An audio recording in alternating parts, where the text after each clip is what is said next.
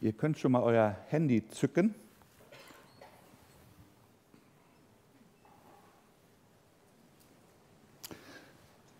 Danke, Ralf, für dieses Beispiel. Wir werden ähm, jetzt zu Anfang und ähm, zwischendurch dann noch mal eine Frage miteinander bedenken.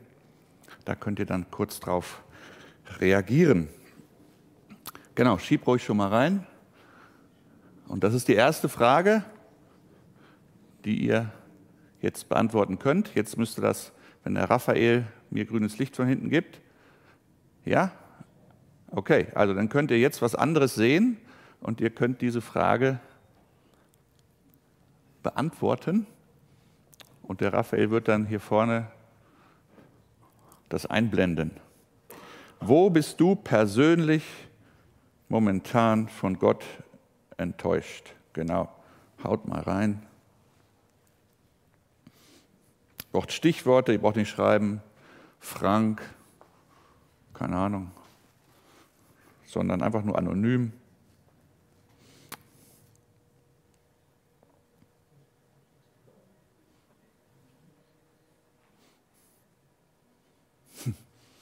Ja, nein, wo? Also auf die Frage, wo?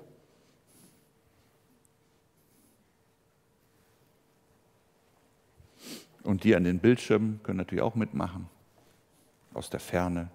Ich habe gehört, das ist eine halbe Minute verzögert.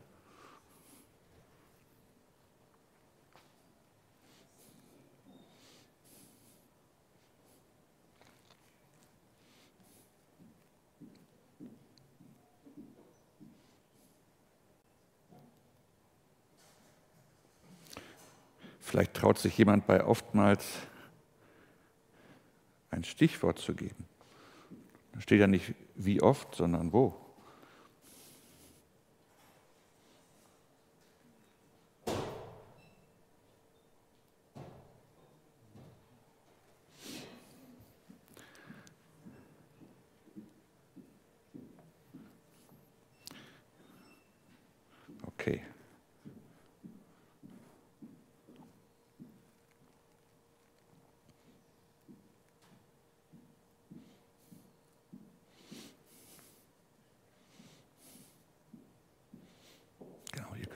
Mitlesen hier mal.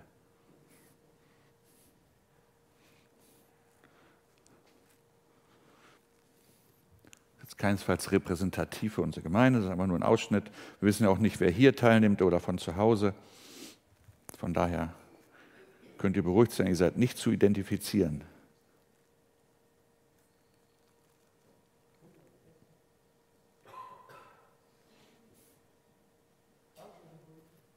Zwei Minuten durch, okay. Kann der Ton vom Töpfer? Okay. Gut, dann vielen Dank. Ihr konntet es ja mitlesen. Das gar nicht ist da wohl am stärksten, am häufigsten genannt. Toll. Aber es gibt auch ganz viele andere Sachen da. Gut.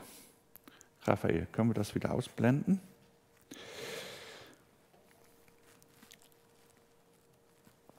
Wir haben gerade eben das Abendmahl miteinander gefeiert. Die Folie wollte ich jetzt nicht. Die will ich. Ach, da unten war noch was anderes als da oben. Okay. Abendmahl miteinander gefeiert. Ähm, nicht nur, aber auch als Erinnerung an den grausamen Stellvertretertod, den Jesus Christus für die Menschheit gestorben ist.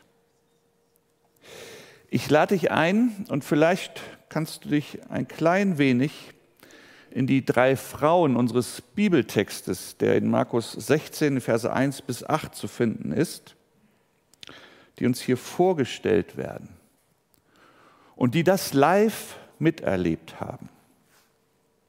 Als der Sabbat vorbei war, kauften Maria aus Magdala, Maria, die Mutter von Jakobus und Salome duftende Öle. Sie wollten die Totensalbung vornehmen. Ganz früh, am ersten Wochentag, kamen sie zum Grab. Die Sonne ging gerade auf.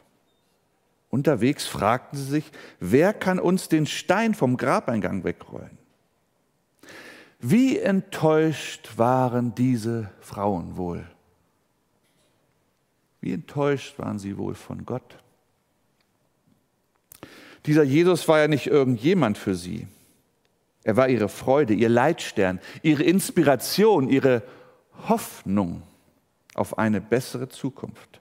Und jetzt war er weg, tot. Es waren quälende Stunden und Tage vergangen seit dieser brutalen Hinrichtung.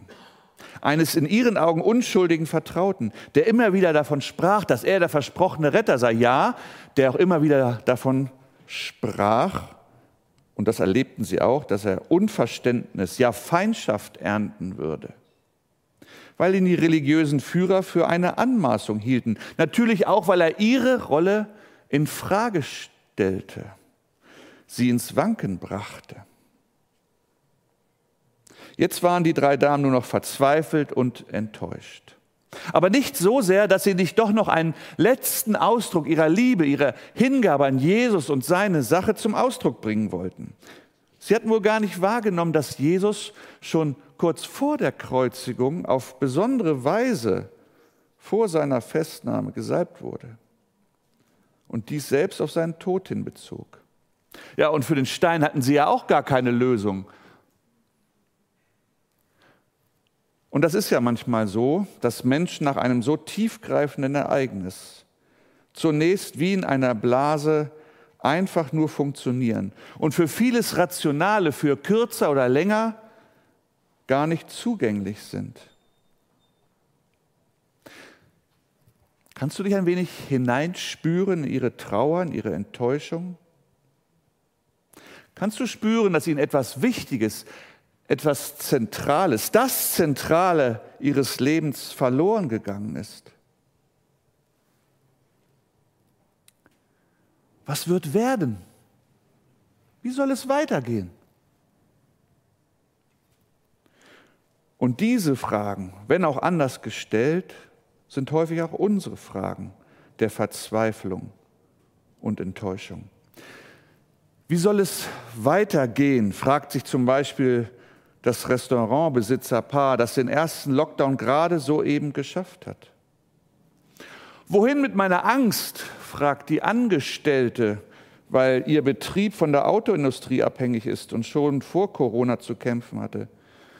Werde ich morgen wieder abgeschoben? fragt der Migrant, der seine Heimat zwar liebt, aber die er wegen seines Glaubens auf unbestimmbare Zeit nie wieder besuchen kann. Er müsste um sein Leben bangen. Was tun mit den Sorgen um meine Familie? fragt sich der Arbeiter, der mit dem Kurzarbeitergeld trotz Sparens vorn und hinten nicht auskommt. Und wer kümmert sich eigentlich um mich? fragt die Rentnerin, die keine Angehörigen in der Nähe hat und nun nicht mal mehr die wenigen Besuche bekommen darf.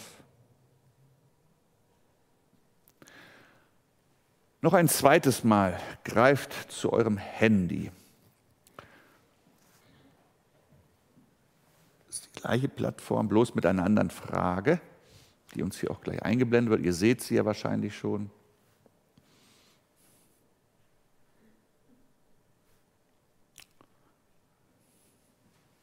Läuft Raphael?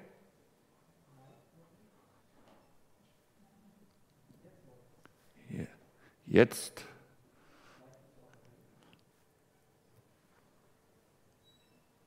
Könnte es hier vorne auch noch einblenden? Ja, super. Wie viel hat Gott mit deiner gelebten Hoffnung zu tun? Mit deiner gelebten Hoffnung. Das ist eine wichtige Präposition.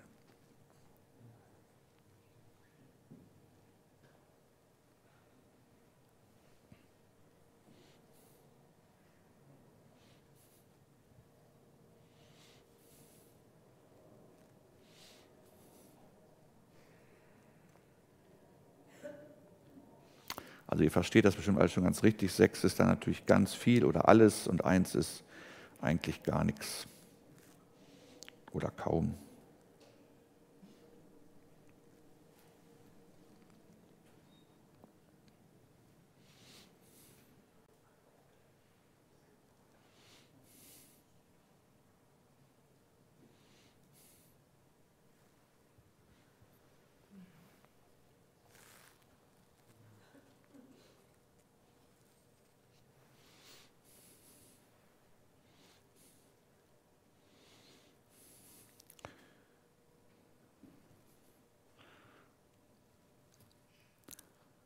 Okay, Raphael. Ah, ein paar sind noch am, vielleicht von zu Hause. Knapp die Hälfte sagt alles. Fast genauso viel sagen, ein bisschen weniger. Okay. Gut. Vielen Dank. Können wir wieder rausgehen aus dieser Folie, bitte? Genau.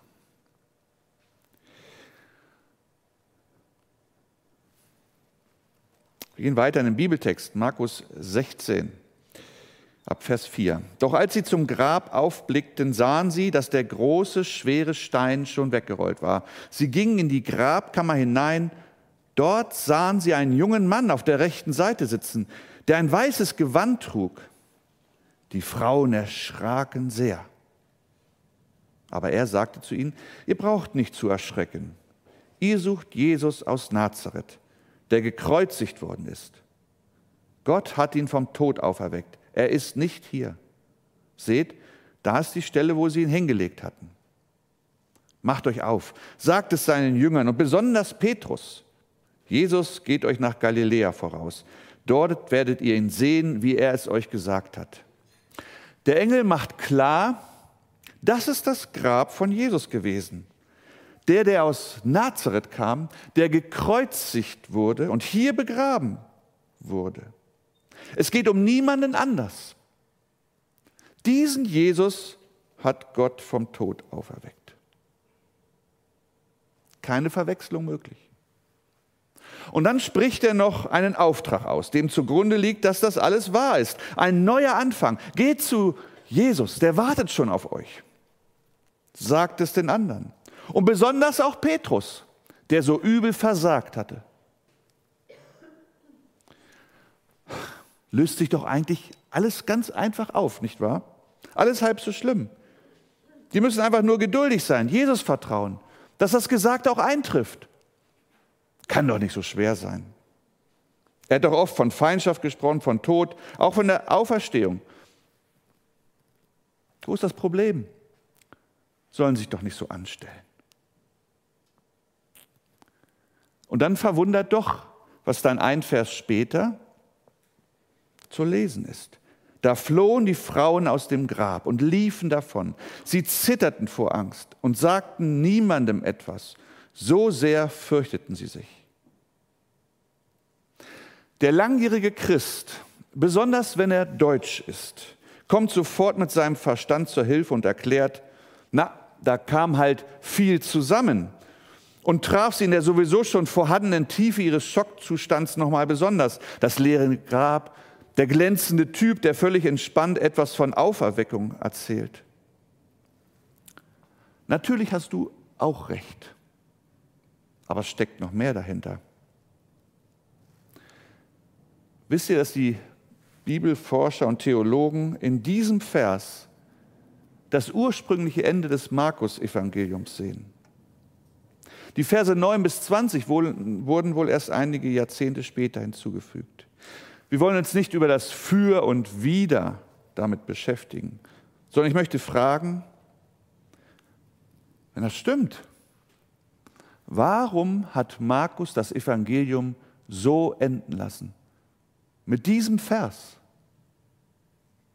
mit dieser Aussage. Wollte Gott uns irgendwas Bestimmtes sagen damit? Hat der Autor des längeren Schlusses das vielleicht nicht ausgehalten? War es ihm zu offen, irgendwie negativ, gerade wo die Frauen als erste Zeugen der Auferweckung des, dieses Wunders vielleicht besser hätten auf die Knie fallen, den Auftrag ausfüllen sollen? Wäre das nicht ein angemesseneres Ende gewesen?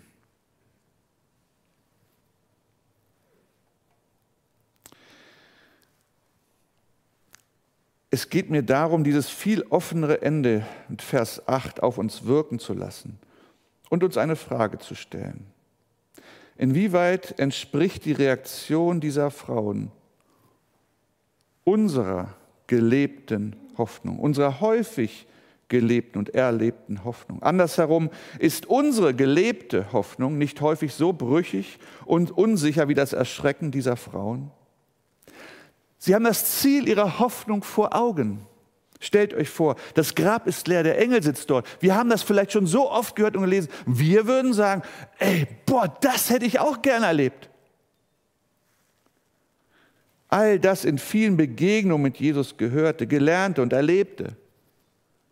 Trotzdem führt ein Moment des Erschreckens zum verängstigten Wegrennen und Schweigen über den Auftrag, Hoffnung weiterzutragen. Woran liegt das? Uns ist ja größtenteils bewusst, dass wir einen Glauben leben, der ein gewisses Maß an Unsicherheit beinhaltet. Denn wir leben im Glauben und nicht im Schauen. Wir vertrauen, aber wir sehen das Ziel unserer Hoffnung noch nicht. Meist noch nicht mal einen Engel. In Hebräer 11, Vers 1 lesen wir, der Glaube ist die Gestalt dessen, worauf man hofft. Er liefert den Beweis für eine Wirklichkeit, die nicht sichtbar ist. So die Formulierung der Basisbibel.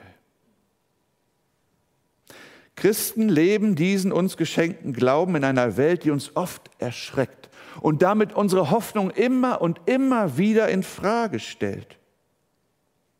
Wir wissen das. Doch anders als, als die ersten Christen erleben wir diese Hoffnung häufig nicht als Antrieb, als Vorfreude im Wissen um eine Zukunft, die uns gilt. Jene Christen wuchsen auf jeden Fall schon in einer Umgebung auf, die voller Entbehrungen war. Und das galt umso mehr, wenn sie noch zu dieser Christensekte gehörten, wo sie noch angefeindet wurden. Für sie war die Verheißung des Himmels ein motivierendes Ziel, was sie die Entbehrungen ertragen und erdulden ließ. Und sie feierten trotzdem den Auferstandenen. Wir hingegen im Deutschland unserer Zeit kennen viel weniger Entbehrungen und schon gar nicht Gewalt gegen uns aufgrund unseres Glaubens.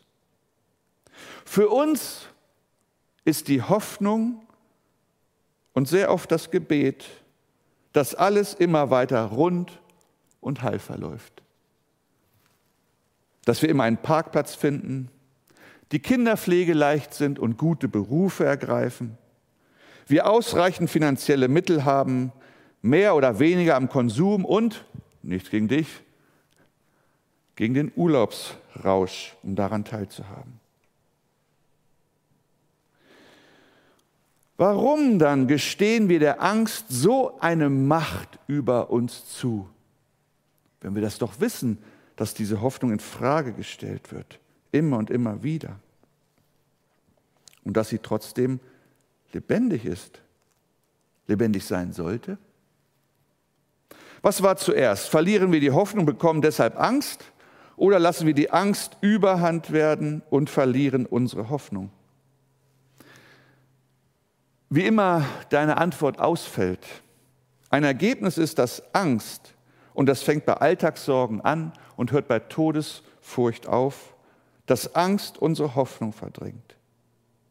Wir leben und erleben dann keine Hoffnung mehr. Die ersten Christen hatten nicht mal das Neue Testament, sondern nur diese undeutliche Vorschattung auf Christus im Alten Testament. Sie hatten nicht weniger Sorgen und Mühe um das alltägliche Leben. Auch unter der von Christus nicht nur ihnen, sondern auch uns vorhergesagten Gegnerschaft und Verfolgung lebten sie ihre Hoffnung. Diese ersten Christen, wie auch heute viele Christen in großer Not, lebten mit mehr Zuversicht, als wir das, zumindest kann ich das von mir aus sagen, als ich das lebe im wohlhabenden, aufgeklärten, friedvollen Deutschland des frühen 21. Jahrhunderts. Kann es sein, dass wir keine Hoffnung, keine Ahnung von unserer Hoffnung haben? Und was es bedeutet, sie zu leben? Ist sie für uns vielleicht nur ein sprichwörtliches Gut, das wir in Liedern besingen und zu Ostern hervorkramen? Eine lebendige Hoffnung und nur eine lebendige Hoffnung kann, ja wird sich in Krisenzeiten wie zum Beispiel es Corona in gewissem Maße für jeden von uns und für einige ganz besonders ist, da wird sich eine lebendige Hoffnung bewähren. Und zwar nicht, weil wir uns stark und sicher fühlen, nicht, weil wir gut darin sind, dieses sichere Bild nach außen zu spielen, zu verkaufen. Nicht, weil wir tatsächlich frei von Zweifeln und Unsicherheiten sind. Jesus selbst macht sich da keine Illusionen über uns. Ralf hat vorhin schon gelesen, das habe ich euch gesagt, damit ihr bei mir Frieden findet, sagt Jesus. In dieser Welt müsst ihr Leid und Schmerz aushalten. Und Jesus impliziert jetzt, dass wir den Mut darüber auch verlieren können. Verliert nicht den Mut. Ich habe diese Welt besiegt. Lebendige Hoffnung heißt zuversichtlich darauf vertrauen, was Jesus Christus für uns erworben und gesichert hat, auch wenn wir es noch nicht sehen, riechen, schmecken und, und anfassen können. Ein ganz klein wenig, vielleicht im Abendmahl, ein ganz klein wenig in Erfahrungen, die wir machen. Aber eines Tages wird es unvorstellbar besser, greifbarer, schmeckbarer. Hoffnung, gelebte, in uns lebendige Hoffnung gehört zu den großen Dreien, die bleiben werden. So schreibt Paulus an die Christen in Korinth einmal, Glaube, Liebe und Hoffnung bleiben. Fatalerweise transportieren wir Christen, wenn wir angstgetrieben sind in Krisenzeiten, auch immer eine Botschaft an unsere Umgebung, an unsere Mitmenschen. Dass nämlich unsere Hoffnung tot statt lebendig in uns ist und eben doch keine Auswirkung auf unser gelebtes Leben hat. Das kommt in den beiden Reaktionen eines hoffnungs- und friedlosen Herzens zum Zuge, wie das auch bei den Frauen zu sehen ist. Dann reagieren wir mit Flucht und wir reagieren mit Schweigen. Die erste Reaktion ist Flucht. Flucht ist auch ein Eingeständnis unterlegen zu sein. Natürlich hat Flucht auch einen Selbstschutzaspekt, aber hier geht es um eine Flucht, die nicht weiterhilft, die nicht schützt und schon gar nicht zielführend ist. Sie ist wirr für uns selbst und andere. Wir lassen alles fallen, jedes gute Wort, das zu uns geredet wurde durch Gottes Wort. Jede erstaunliche Begegnung und Erfahrung, die wir in der Vergangenheit gemacht haben jede hilfreiche Predigt. Einfach alles, was Jesus uns Gutes getan hat und lassen es in einem Moment des Erschauerns aus der, Herz, aus der Hand und dem Herzen fallen. Als ob wir nie von Jesus Christus gehört haben, als ob wir ihm nie geglaubt hätten. Bist du schon mal weggelaufen in der Not? Wenn das Leben schwierig wurde oder vielleicht gerade ist? Hast du der Hoffnung deines Lebens, der du eben noch hingebungsvoll gefolgt bist, erschrocken den Rücken zugewandt, weil nichts sein darf, was gerade hier passiert. Denn angeblich sollte doch mit Jesus Christus alles immer super, heil und rund sein. Wer hat dir das eigentlich vermittelt? Wurde oder wird das in unserer Gemeinde vermittelt? Wenn das Furchtbare hier bei uns passiert, sagt es bitte uns Pastoren oder der Gemeindeleitung. Oder hast du es dir selbst eingeredet, weil du die Bibel an einigen Stellen weniger ernst nimmst, weniger gern liest, wo sie von schwierigen Zeiten für die Nachfolger Jesu spricht? Was könnte stattdessen anders sein, statt wegzulaufen?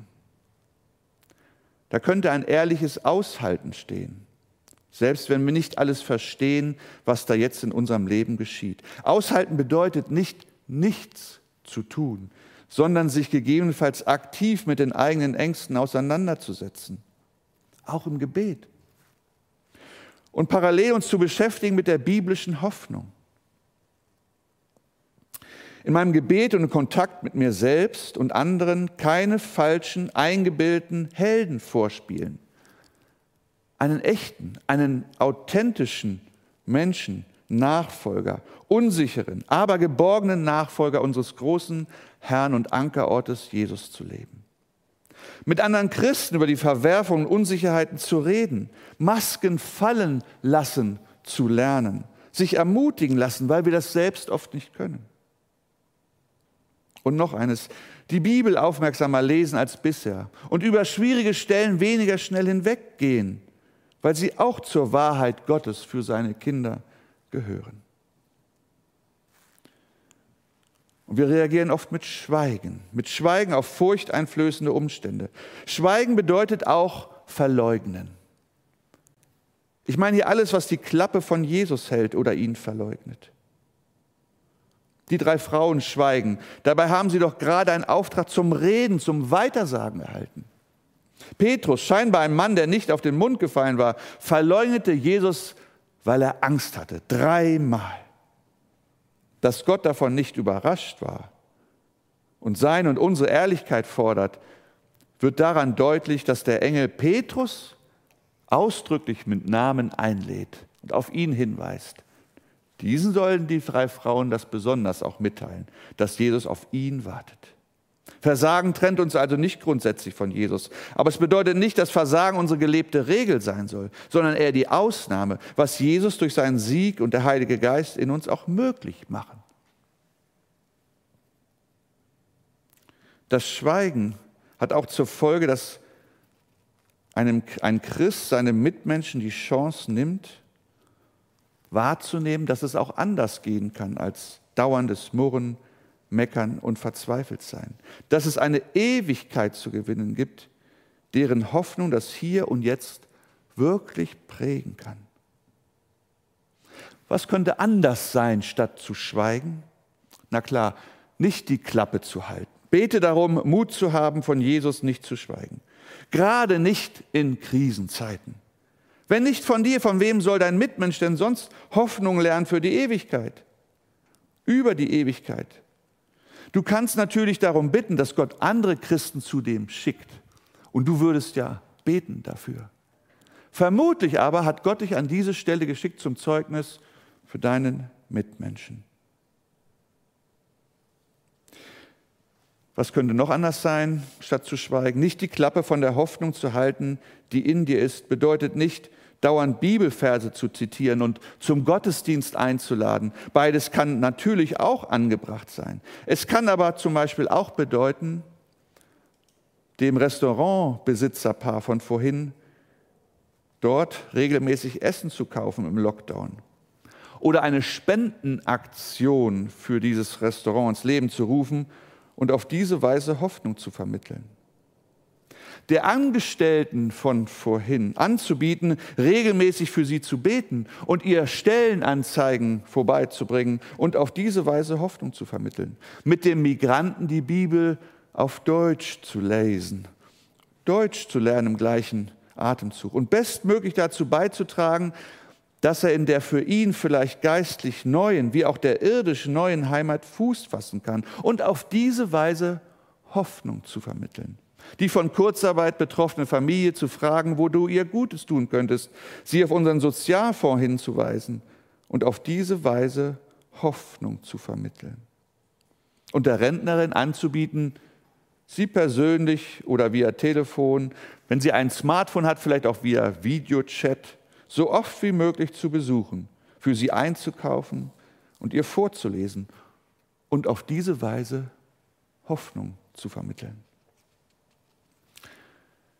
Fakt ist, dass du dich dem Auftrag Jesu als ein Kind Gottes nicht entziehen kannst. Natürlich kannst du ihn ignorieren. Du kannst dir auch versuchen rauszureden, sagen, naja, das bin ich halt nicht. Du kannst dich dem nicht entziehen. Genauso wenig wie die Frauen oder Petrus das konnten. Du bist Christ. Du bist Salz und Licht in dieser Welt. Du bist Hoffnungsträger.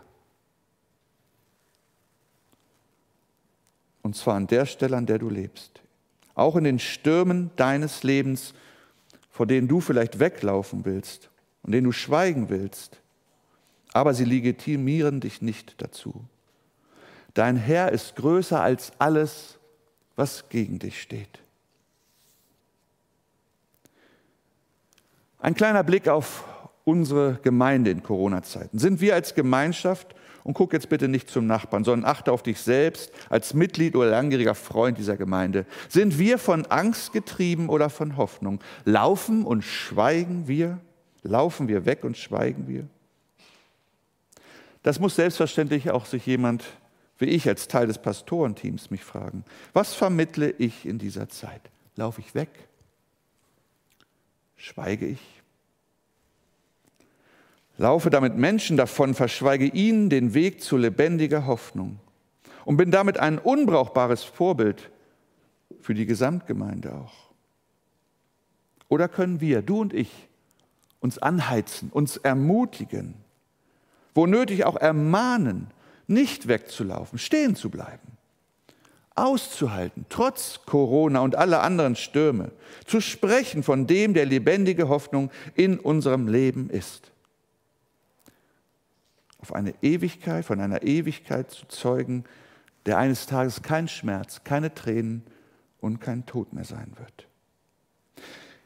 Ich wünsche dir und mir, dass wir das Leben, das den Tod überwunden hat, die Hoffnung, die uns geschenkt ist, die uns im Kreuz und im leeren Grab ersiegt wurde durch Jesus Christus, dass wir nicht das verdrängen lassen von Angst, Sorge und Verzweiflung, sondern diesem Leben und dieser Hoffnung in uns Rechnung tragen und immer weniger davonlaufen und immer weniger schweigen. Dass wir weitaus ansteckender werden als dieses bescheuerte Coronavirus. Dass wir nicht mit Furcht, mit quälender Furcht anstecken, sondern mit fröhlicher Hoffnung, mit ehrlicher, fröhlicher Hoffnung. Ich schließe mit Versen aus Römer 8. Wir haben zwar schon als Vorschuss den Heiligen Geist empfangen, trotzdem seufzen und stöhnen auch wir noch in unserem Innern. Denn wir warten ebenso darauf, dass Gott uns endgültig als seine Kinder annimmt und dabei unseren Leib von der Vergänglichkeit erlöst. Denn wir sind zwar gerettet, aber noch ist alles Hoffnung. Und eine Hoffnung, die wir schon erfüllt sehen, ist keine Hoffnung mehr. Wer hofft schließlich auf das, was er schon vor sich hat, vor sich sieht? Wenn wir dagegen auf etwas hoffen, das wir noch nicht sehen, dann müssen wir geduldig darauf warten. Amen.